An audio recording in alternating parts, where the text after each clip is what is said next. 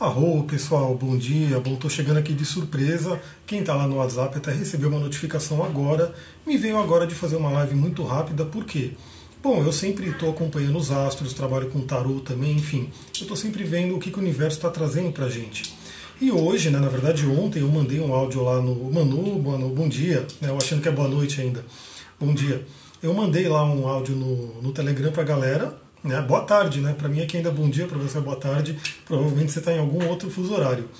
E o que acontece? Falei sobre a entrada do Sol em Escorpião, sobre a energia de Plutão, né? aquele Plutão que é o senhor das sombras, é o senhor realmente onde a gente entra no nosso inconsciente.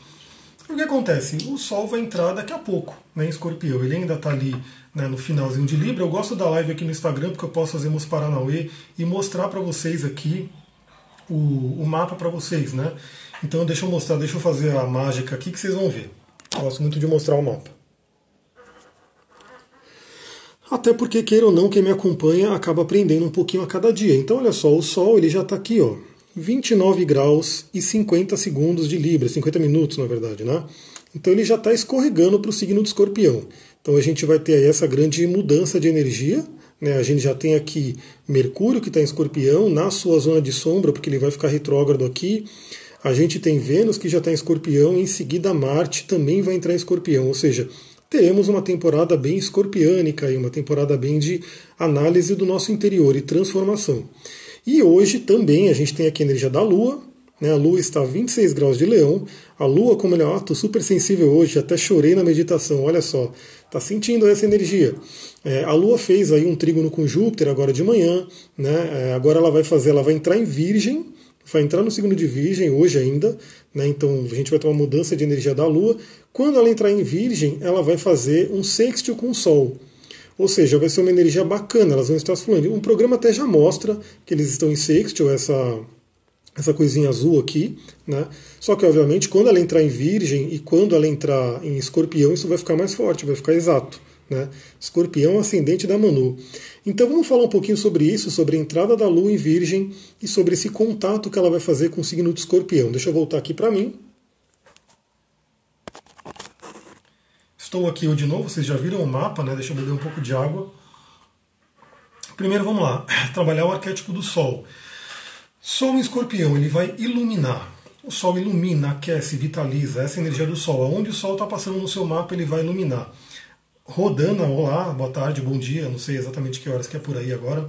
É, então, aonde ele está passando no seu mapa, ele vai iluminar. Ou seja, aonde você tem o signo de escorpião, é onde o Sol vai iluminar. Aliás, eu vou usar o meu mapa aqui como exemplo, né, que é bem interessante. É, vocês veem isso acontecendo na prática, né? Como é que eu analiso o meu mapa, ou o mapa dos meus clientes, enfim, das pessoas que eu trabalho, como que funciona um trânsito. Aliás, eu vou dar a dica também, porque a Thalita me perguntou com relação ao ao áudio que eu mandei do Telegram, eu já vou responder para ela aqui, né? Eu mando para ela essa live, ela pode analisar. Eu mudei para o meu mapa e agora vocês vão ver o meu mapa aqui agora. Deixa eu mudar de novo, fazer a mágica. Estamos aqui, então agora não é o mapa de agora, esse aqui é o meu mapa, né? Estou mostrando aí a minha alma para vocês. E eu vou colocar aqui o trânsito, né? Então, como é que está os trânsitos? Eu não consegui entrar. O Insta hoje está me boicotando. Então, a gente está na zona de sombra, né? Do, do, de, do, do, Mercúrio retrógrado, que não é a sombra que foi falada lá, né? Você fez uma live de, a Sullivan fez uma live de manhã, quem quiser corre lá no, no perfil dela para vocês verem. E aí um, um, rapaz lá falou que é a sombra, não sei o que. Não, a sombra de Mercúrio retrógrado é o seguinte, eu vou explicar isso para vocês agora aqui. O Mercúrio ele está transitando aqui, ou seja, ele está na minha casa 9. Né? Não sei se aparece direitinho para vocês aí. Só que ele vai retrogradar, ele vai chegar até aqui e vai voltar para trás. Isso aqui é área de sombra. Por quê? Porque ele já, vamos dizer assim, parece um diamante essas linhas, né? formam um, um aspecto bacana aqui, azulzinho. Então o que acontece? Ele vai para frente e ele vai voltar esses graus aqui. Ou seja, eu vou ter a felicidade de ter o Mercúrio voltando para minha casa 8, né? quando ele retrogradar. Isso é a zona de sombra. Então, sim, esse período que Mercúrio vai ficar retrógrado acaba tendo aí uma influência também na zona de sombra dele. Isso é uma coisa que nem todos os astrólogos falam, vocês não veem tanto por aí. Eu vejo mais os gringos falando, né? Muito astrólogo gringo fala sobre isso e eu trago aqui para vocês dentro do Brasil. Voltamos ao Sol, ou seja, o Sol está aqui, ou seja, ele vai entrar em escorpião e vai iluminar minha casa 8 e ele vai passar por esses caras aqui, né? Que é o trio Parada Dura. Boa tarde, Messicheto, não sei exatamente seu nome, mas estou falando o nome de usuário, seja bem-vindo aí. E aí eu já vou dar o exemplo, vou responder a, a Thalita, que ela perguntou, né, lá no, no WhatsApp, no Instagram, no Telegram, porque ontem eu falei de Plutão, esse aqui é o Plutão, né, eu falei do Plutão em trânsito, e eu falei também, de certa forma, do Plutão do nosso mapa. Então, assim, eu tenho Plutão em escorpião. Eu estava tão lesada que nem tinha percebido que ele estava falando isso. Pois é, então, na verdade é outra coisa, mas realmente a sombra do Mercúrio retrógrado é, é por onde ele passa e ele vai voltar, então fica essa questão de são graus zodiacais que ele vai estar tá afetando pela retrogradação. Ou seja, eu vou receber uma nova visita, o Mercúrio querendo que eu revisite a minha casa 8 e passando perto desses carinhas aqui. Né, que para quem conhece um pouco de símbolo astrológico, sabe que são dois barra pesada aí, nada mais do que Marte e Saturno, juntinho um do outro. Então esse aqui é o Plutão em trânsito que todo mundo tem tá com Plutão passando por algum grau de Capricórnio dentro do seu mapa. E esse é o Plutão de nascimento. A grande maioria das pessoas, a Talita que ela mandou uma mensagem, ela tem o Plutão em Escorpião e a grande maioria das pessoas tem o Plutão em Escorpião, porque ele demora mais ou menos uns 20 anos, né? Ele é meio que não tem um tempo certinho, mas ele fica muito tempo em um signo, ou seja, todo mundo que nasceu dentro de uma faixa de tempo vai ter um Plutão igual dentro do signo. Claro que vai mudar a casa, né? Então eu tenho Plutão escorpião, provavelmente 80% das pessoas que estão me assistindo, ou 70%, não sei, vai ter o Plutão escorpião também. Só que vai variar o grau, né? vai variar a casa que ele está, vai variar os contatos que ele faz e assim por diante. Então o Sol, no meu caso, ele já vai entrar em escorpião e já vai iluminar Plutão. Né? Então ele já vai trazendo coisas aqui do inconsciente, já vai trazendo essas sombras. Então, assim, e, e não só sombra, né? o que eu falei também de Plutão, que é muito interessante, o pessoal é, por conta até da igreja, né, associou muito o submundo com o inferno, né, com coisas que são realmente ruins e assim por diante. Mas para os antigos não, né? Eu também dou aula de xamanismo, né? Faço a roda de xamanismo e para o xamã, para os povos antigos, existem planos superiores inferiores e esse plano intermediário. E não quer dizer que o plano inferior seja um inferno, seja algo ruim, né? Ele simplesmente é um plano inferior que tem coisas ali. Né? Ele representa o nosso inconsciente. Claro que para muita gente o inconsciente acaba sendo bem temeroso, né? Mas ele está ali, ele tem riquezas também. Então, respondendo a Talita, na verdade, assim, a gente tem tanto o Plutão em trânsito, que ele pode estar tocando alguma parte do seu mapa. No meu caso, está tocando Vênus, está né? Tá passando em cima de Vênus. Então, você, onde você tem 20 graus de Capricórnio, é onde o Plutão está tá acessando agora, dentro do seu mapa. E o seu mapa tem o Plutão de nascimento, que ele também é ativado pelos né, planetas que passam por ele. Então, quem tem Plutão em escorpião, como a Thalita e como a grande maioria das pessoas que me seguem, né, que tem a mesma faixa etária, vai receber a visita do Sol em cima do seu Plutão nesse mês. Vai ser um mês bem bacana, viu? vai ser um mês bem forte. Agora eu vou voltar aqui para mim, já que eu mostrei o trânsito. Então, o Sol em escorpião ele vai iluminar essa energia do inconsciente, essa energia daquilo que está bem profundamente guardado. Né? E a Lua em Virgem, Virgem é um signo muito analítico. Virgem é um signo que procura se melhorar, se aperfeiçoar. Né? Ele consegue realmente olhar para aquilo e ter aquele dom de olhar os detalhes e ver o que ele precisa fazer para melhorar. Sol, o, a lua em, o Sol em Escorpião e a Lua em Virgem formam esse sexto que eu falei, que é quando Sol e Lua estão falando bem. Eles estão falando uma língua bacana, porque Virgem é um signo de terra, Escorpião é um signo de água, eles se ajudam porque a, a água fertiliza a terra. Então, olha que combinação bacana para a gente trabalhar agora. Né? A, a lua em virgem trazendo esse detalhe, nessa capacidade de chegar nos detalhes, e em associação, falando bem, o aspecto sextil, né, o aspecto do elemento ar, é um aspecto da mente, ajudando você a acessar o seu inconsciente, acessar o seu interior. E aí eu até mandei para a galera do Telegram, que é a galera do tarô, né? Porque tem também um grupo lá de tarô, porque muita gente gosta de quer aprofundar no tarô, quer estudar. Meu trabalho é com tarô terapêutico, não é um trabalho de adivinhação. Eu uso o tarô realmente como a maioria das ordens esotéricas utilizam, né? Como uma forma de autoconhecimento profundo. E hoje eu fui tirar uma carta, né? Eu gosto muito de, às vezes, tirar uma carta por dia, meditar, refletir, me aprofundar nela. E a carta que saiu foi essa daqui, né, que é a carta da temperança, ou no tarô que eu utilizo, né, que é o tarô de Tote, o tarô de Aleister Crowley, ele mudou o nome para arte, e é uma coisa bem interessante porque essa é uma carta extremamente alquímica, Né? Vocês podem ver aqui que existe esses símbolos alquímicos, que é o leão, que é a águia e as cores que eles têm, e ela está realmente misturando água e fogo aqui. Ela está fazendo uma coisa bem interessante. Né? E nessa carta tem um, um, um chamado vitriol, né, que é um, uma frase em latim, né, que eu não vou saber falar em latim, né, mas visita interior e terra e rectil, ficando, né, transformando. Mas basicamente o vitriol, que muita gente pode conhecer, pesquisa aí no Google vitriol, né, da, da alquimia, que significa o quê? Visita o interior da terra e retificando você encontrará a pedra, filosofar alguma coisa assim. E em que temos que ter atenção, lado negativo dessa nova energia.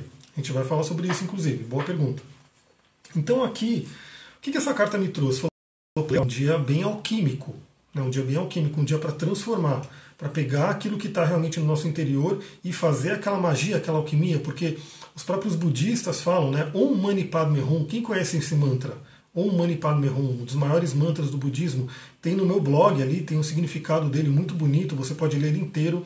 Né? O que, que significa Om Mani Padme Hum? Mas vamos simplificar aqui, significa a joia da, do lótus, né? E, e Om Mani Padme Hum significa que o lótus, que é aquela flor maravilhosa, aquela flor símbolo do budismo, da espiritualidade, é um, é um dos meus uniformes de live. Né? Às vezes eu coloco ela só para fazer live, a camiseta de né, astrologia pura. Então o que acontece? É, do lodo, da lama, da sujeira, né, porque a maioria das pessoas pisa na lama e não gosta muito, né? Da sujeira, o, a flor de lótus ela puxa toda aquela energia e transforma naquela bela flor. Que inclusive a flor ela tem aquele, é, aquele formato do chakra Swahasara, né? Que é a flor de mil pétalas. Então, Om Mani Padme Hum é muito isso. E essa carta traz essa energia né, de você pegar alguma coisa que está aí dentro. Então, já respondendo um pouco a questão que a Samantha perguntou, né? Porque eu vou trazer mais duas cartas aqui para a gente é, complementar. Escorpião é um signo que eu até ia postar sobre o deus de escorpião de manhã, mas eu não postei ainda porque eu vou ter que criar um texto bonitinho para corrigir, porque eu não gostei muito do que colocaram. Né? Eu, às vezes eu tiro print né, de algumas coisas que o pessoal faz de zoeira de astrologia para postar e compartilhar. E só falou mal praticamente de escorpião, né? que escorpião tem má fama, porque é o deus dos infernos, da morte, não sei o quê. É, sim, tem esse lado, obviamente. Né, a gente sabe que tem. Aliás, eu vou trazer a carta de escorpião. Por que, eu estou trazendo a carta de escorpião? Porque ela é o arcano 13. O arcano à morte. Arcano 13. Tem aqui o símbolo de escorpião, inclusive. Que vem antes do arcano 14. Então eu tirei o arcano 14 e estou trazendo agora o arcano 13 para a gente falar a morte. Então o escorpião ele tem sim esse lado da morte, esse lado soturno, vamos dizer assim, esse lado ligado ao Plutão, né, que pode trazer, às vezes a pessoa vai para dentro dela né, vai para o interior dela e acessa coisas que são que ela não gostaria de ver, coisas que são sombras, coisas que ela não aceita, coisas que ela havia muito tempo esquecido, né, porque está lá na profundeza do inconsciente. Vocês sabem, né, dentro da isso vem do xamanismo há muito tempo. O xamanismo trabalha com o conceito de perda de alma. Né? Então acontece alguma coisa e a alma da pessoa vai embora, né? a alma da pessoa é, foge e a pessoa fica doente. Então o xamanismo, o xamanismo trabalha muito com esse conceito. E hoje na psicologia tem também isso, né, que aqueles transtornos de múltipla personalidade e assim por diante, que se sabe, quando a pessoa passa por um grande trauma, por um abuso, por alguma coisa que assim, o, o ser dela, o psíquico dela não aguenta lidar com aquilo, então ele foge para algum lugar. Né, e joga toda aquela experiência para o inconsciente profundo. Então aquilo machucou muito, ela continuou viva, né, passou por, aquele, por aquela experiência complicada, mas um pedaço da psique dela, um pedaço da alma dela foi embora. Um pedaço da alma dela está meio que ainda está sob o efeito daquela coisa que foi jogada para o inconsciente. Então essas visitas né, ao, ao Hades, né, elas são realmente umas visitas que você tem que ir preparado, né, você tem que ter por isso que é interessante ter guias, né? ter, trabalhar com alguma terapia, alguém que pode estar ajudando, alguém que pode estar orientando, né? trabalhar com os cristais. Aliás, um cristal para você acessar o seu inconsciente profundo, um quartzo fumê, esse aqui é um Morion, né? que ele é bem escuro, né? ele ajuda você a acessar a sua profundeza. Por que, que eu estou trazendo o quartzo esfumaçado, né? o quartzo fumê? Porque ele é mais seguro do que alguém que não, não conhece de pedra vai trabalhar como obsidiana. obsidiana é uma ótima pedra para trabalhar a questão do, do, do escorpião. né, de Hades, de Plutão. Mas a obsidiana ela é caótica, então assim, é muito capaz de você começar a trabalhar com uma obsidiana e ela te jogar para planos que acaba atrapalhando um pouco se você não tiver o preparo e o apoio para poder lidar com isso. Então a dica que eu dou para começar essa, esse trabalho de escorpião, primeiro é interessante você conhecer o seu mapa. Por quê? Voltando para o meu, vou voltar aqui para minha. Vou fazer minha mágica aqui. Vamos fazer a mudança. Eu já sei, né, primeiro, que no meu caso, né, o Sol em escorpião ele entra na casa 8. A casa 8 é a casa das crises pessoais. É a casa realmente do oculto. É uma casa que é a casa do escorpião propriamente dita. Então, sempre que o Sol entra ali, ele pode trazer muita coisa. Inclusive, é, eu passei por uns acidentes e tudo. Aliás, eu vou mostrar. Deixa eu pegar a minha revolução só para vocês verem que bacana. Deixa eu colocar a minha aqui e falar um pouco de karma, né? Então, essa é a minha revolução solar, né, para esse ano, que eu estou tendo um ano de Virgem. E olha só que bacana, Marte e Urano caíram em Virgem, 29 graus de Virgem. Isso é um grau anarético, né, um grau crítico. Quando qualquer planeta está no grau 29 de um signo, é um grau crítico, né, porque o signo grita né, nesse grau. Então caiu em Ares, né, que todo mundo conhece a forma de Ares, e caíram juntinho na casa 8. Eu já sabia, eu falei, vai dar merda, eu já tinha falado lá no início do ano, vai acontecer algum acidente, alguma coisa, enfim e não deu outra. Né? Nesse momento, estou na minha revolução solar mais ou menos nessa parte aqui. E só para vocês terem uma ideia, é, eu estava subindo esses dias aí, né, subindo uma rua aqui em Mariporã, e o cara estava olhando para um colchão que estava na rua, simplesmente ele veio com o carro vindo na minha frente. Eu consegui desviar, né, eu consegui realmente desviar, para não ter uma batida de frente, né, estourou o pneu, tudo, teve um transtorno, mas foi muito leve né, com relação ao que poderia ser. Né? Então isso aqui, o, mapa da revolução já meio que prometia, né? Falar, ó, cuidado com essa parte aqui, porque pelo lado negativo vem isso. Urano ele traz coisas, é, acidentes, basicamente. Ele traz coisas inesperadas. E Marte tem a ver com a violência. Além do mais, quando o mapa estava aqui, eu tomei aquela porrada do Duque no olho. Né? Inclusive foi o olho do Sol e estava no, no momento de quadratura com o meu Sol. Enfim, vou voltar um pouquinho aqui, não vou voltar para cá então, por que, é interessante você olhar para o seu mapa? Porque eu já sei que eu tenho aqui, primeiro, o Sol entra na minha casa 8. É complicado, não é a mesma coisa que o Sol entrar na sua casa 5, que o Sol entrar na sua casa 3, o Sol entrar na sua casa 10, 9 e assim por diante. É na casa 8. Então já eu levanto uma bandeirinha aí de né, ficar atento. Aquilo foi um livramento, exatamente. São os karmas aliviados, né, os karmas reduzidos. Mas além dele estar tá entrando na casa 8, ele já vai bater em Plutão, e depois ele vai bater em Marte e Saturno. Ou seja, isso tende a trazer coisas para mim. Né? No meu caso é um pouco mais tranquilo porque eles não fazem aspectos pesados. Né? Na verdade, meu Saturno e meu Marte falam muito bem com a Lua, porque eles têm um trígono aqui. Então é uma coisa um pouco mais tranquila. Mas é interessante você conhecer o seu mapa, por quê? Porque você vai ver aonde esse Sol em escorpião vai passar de muita gente provavelmente vai passar no Plutão. Agora a questão é, o seu Plutão ele está desafiado? Ele é um Plutão que tem coisas ali, deixa eu voltar para mim.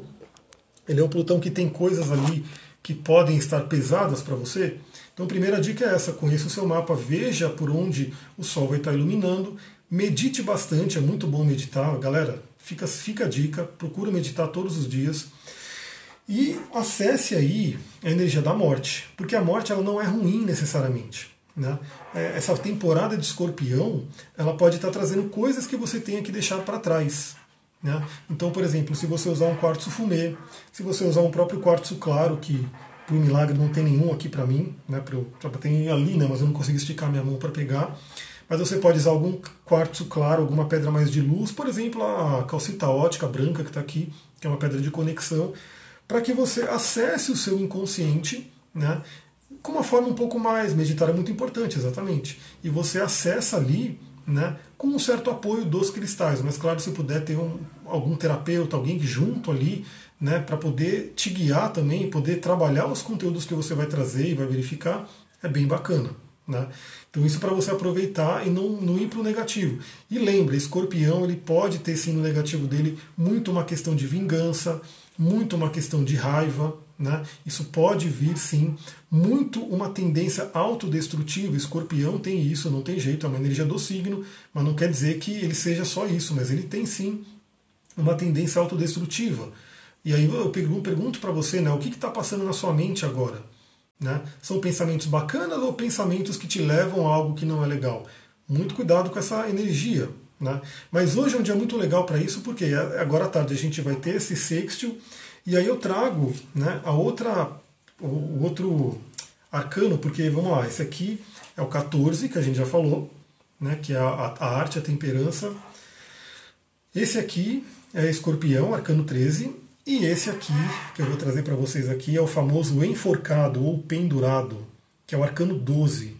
Então a gente tem uma sequência aqui, 12, 13, 14. Né? E esse arcano ele não está associado a um signo, ele está associado ao elemento água. Amigo, você pode salvar essa live, entrou umas visitas. Eu devo salvar sim. Né? Aliás, eu estou fazendo essa porque eu já salvei a de ontem e coloquei no YouTube. Então, também acessem lá meu canal do YouTube que eu quero colocar mais coisa lá. E quanto mais curtida, quanto mais compartilhamento, mais eu vou colocando lá. Então, eu vou sim, se nada der errado, se, se a sombra de Mercúrio não me pegar, eu vou salvar essa live e vou colocar no YouTube também mais tarde. Então, o enforcado, ele está ligado com o elemento água. Né?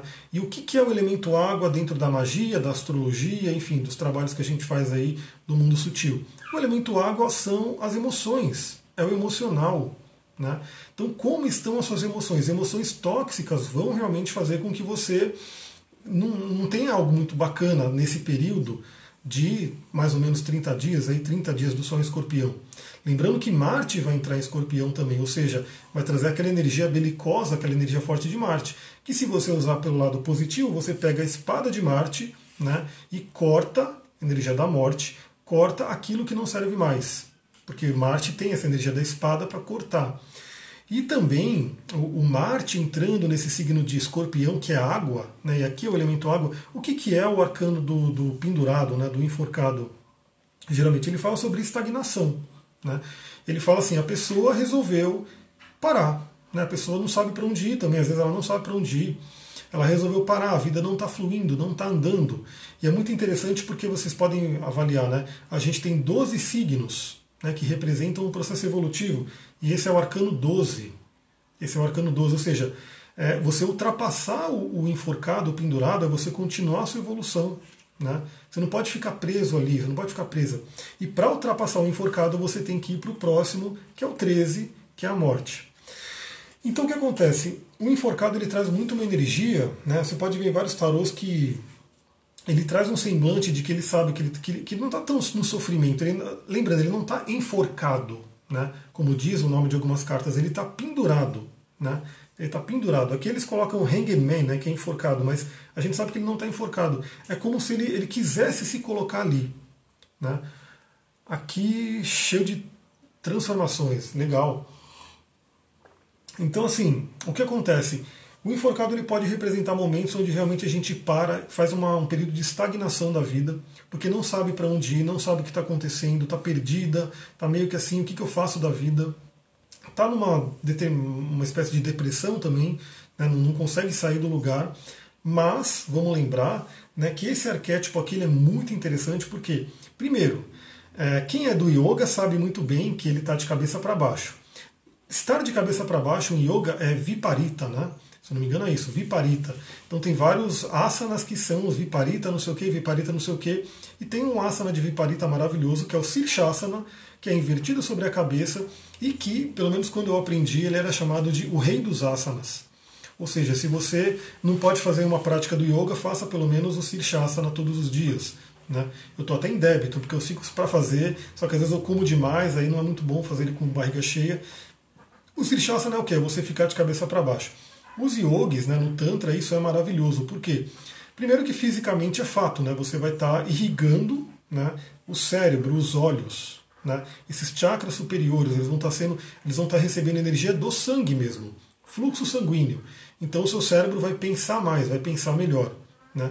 E energeticamente, aliás, o Maituna, né, que é o ato sexual tântrico, que, para quem não sabe, dentro do Tantra se evita né, é, o homem ejacular né? porque quando o homem ejacula, ele realmente perde muita energia.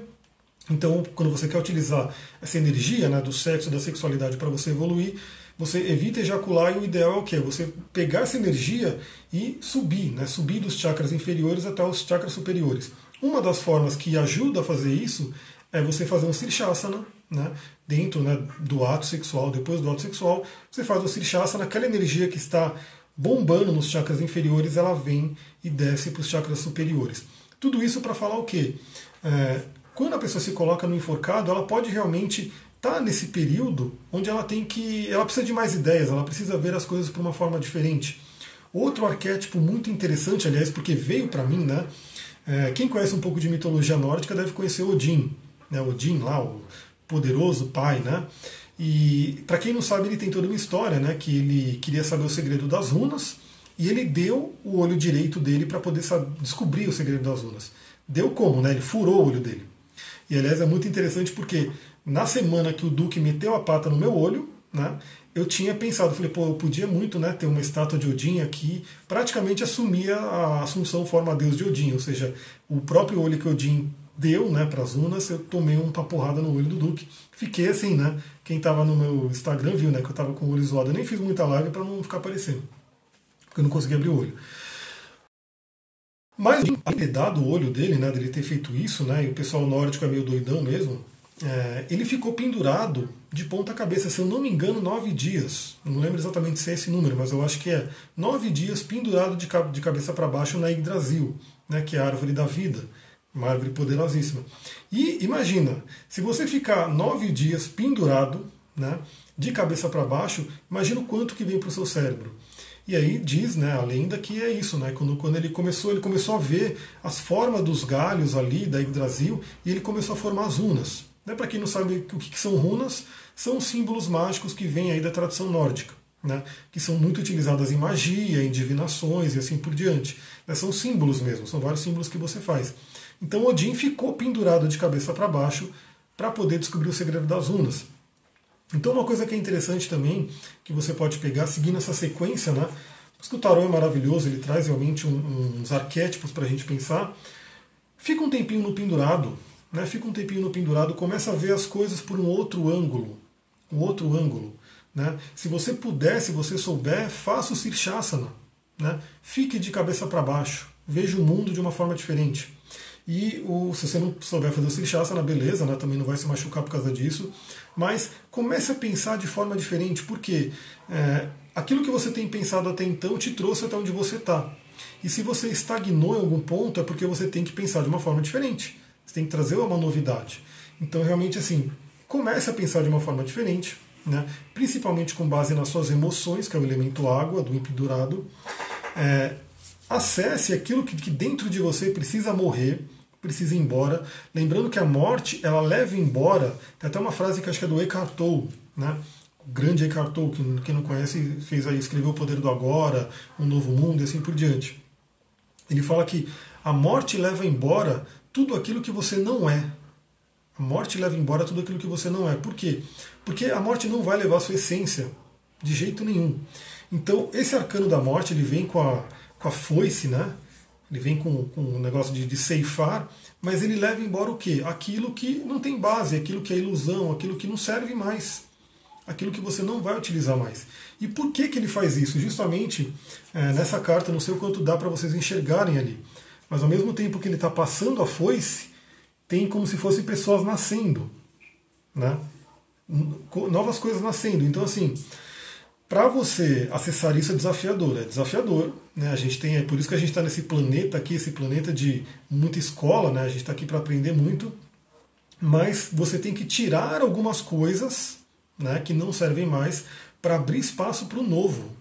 Né, para abrir espaço para o novo porque senão não tem como o novo nascer. Eu gosto muito de dar o exemplo de plantas né, da própria Mãe Terra. Quem gosta, aliás, fica a dica aí, se você não viu o meu history aqui do Instagram, veja também, porque eu acabei de gravar uma série de, de, de vídeos curtos né, sobre a sálvia, né, como a sálvia é amiga das mulheres. Então fica a dica aí também.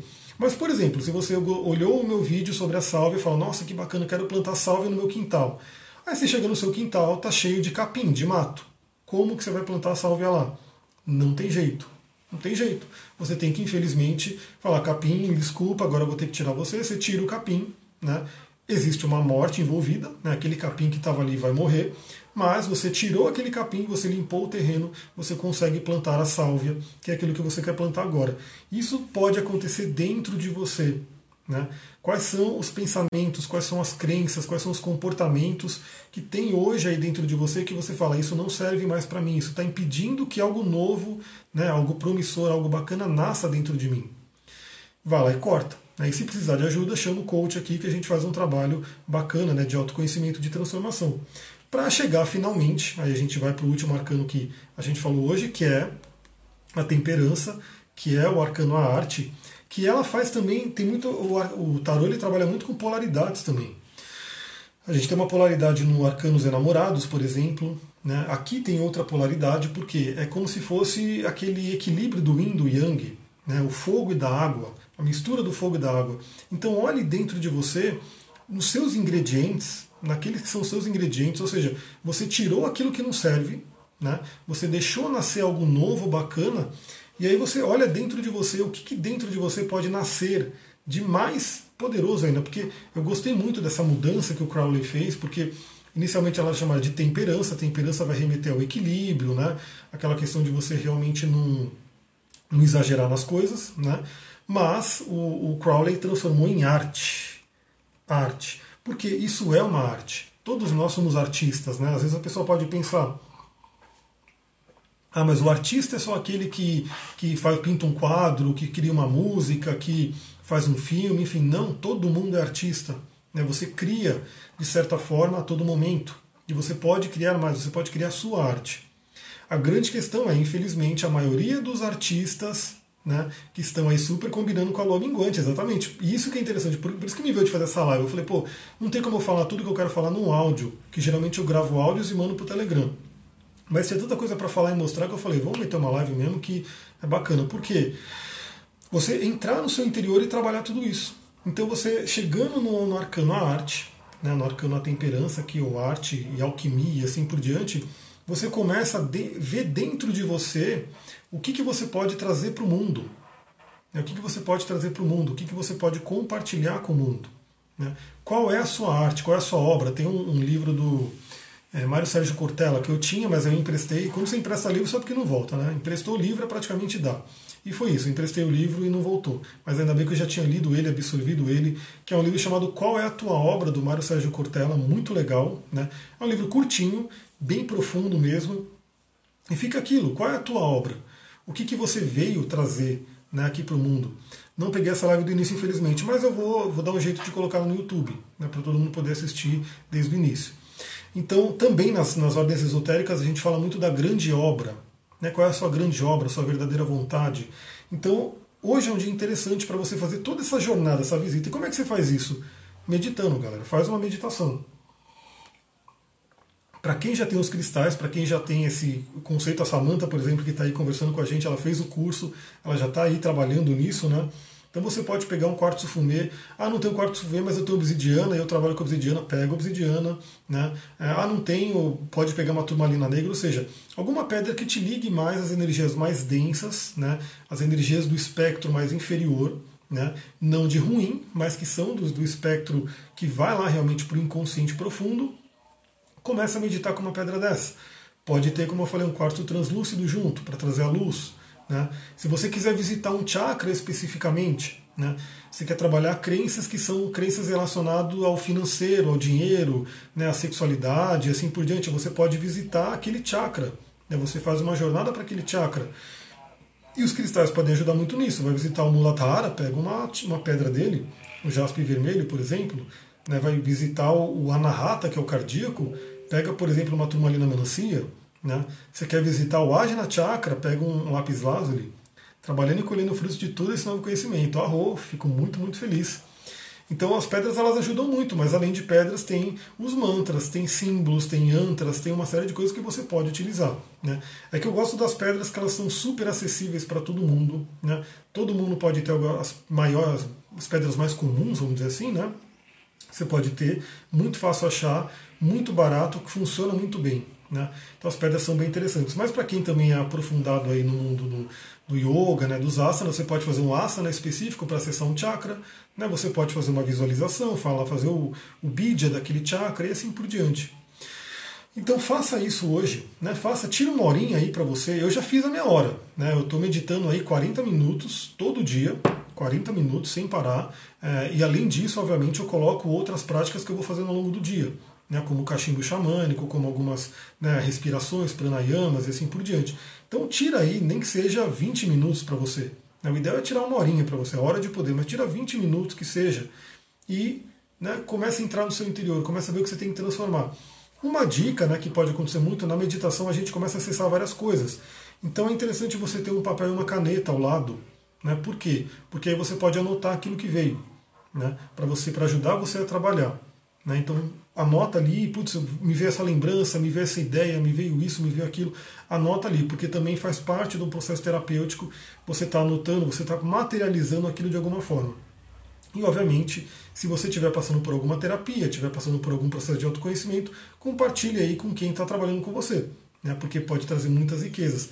E, obviamente, aí só para a gente terminando essa live, é, como a Lua vai entrar em Virgem, Virgem é um signo de terra, Urano está no início de touro. Né? Urano está ali no início de touro. Ou seja, a gente vai ter um trígono à noite, vai ser, se eu não me engano, perto da meia-noite. Né? Eu já vou estar dormindo, espero eu, e a maioria das pessoas acredita que sim também. Então vai ter aquele trígono da Lua com Urano. Então podem vir também muitos insights, muitas informações através dos sonhos. Né? Os sonhos podem trazer muita coisa. E claro que talvez você não consiga fazer uma análise junguiana né, profunda do sonho, mas às vezes você pega um símbolo aqui, um símbolo ali, alguma coisinha que você pegou que já pode te ajudar muito. Então também lembra. E fica a dica, peça, né? Peça na hora de você for dormir, peça para o seu inconsciente, para o seu eu superior, para o seu mestre, para que ele traga ensinamentos, para que ele traga, e você pode usar essa linguagem astrológica para falar do que, que eu preciso me libertar. Né, do que, que eu preciso me libertar. Quando eu medito, vem muitas cenas da minha infância, pois é, né, porque tudo isso está armazenado na gente, isso não some. O, universo ele é atemporal. Né, a gente fala, isso ficou para trás. Não, não ficou para trás. Né, tá aqui, está registrado. Na verdade, os próprios cientistas sabem disso. Né? Por que, que tanta gente tem medo de aranha, por exemplo? Morre de medo de aranha. Nunca foi picado por uma aranha, mas vê uma aranha e fica aquela coisa. Porque sim, nossos antepassados, né? aranha é um bicho peçonhento, alguns têm veneno e assim por diante. Nossos antepassados foram lá tomar a picada da aranha. E aí eles viram aquilo, algumas pessoas podem ter morrido, sofrido, enfim, assim por diante. Aquilo vai ficando na informação genética. Então, assim, hoje você pode ser uma pessoa que nunca tomou uma picada de aranha, né? mas quando você vê uma aranha, você já treme na base. É porque está no seu gene, está no seu, no seu DNA, está registrado ali, dentro da herança da humanidade. Então isso acontece. Isso, se, se isso acontece com antepassados, né? imagina com a gente. Então, obviamente, sim, tudo que aconteceu na nossa infância está aqui, está registrado.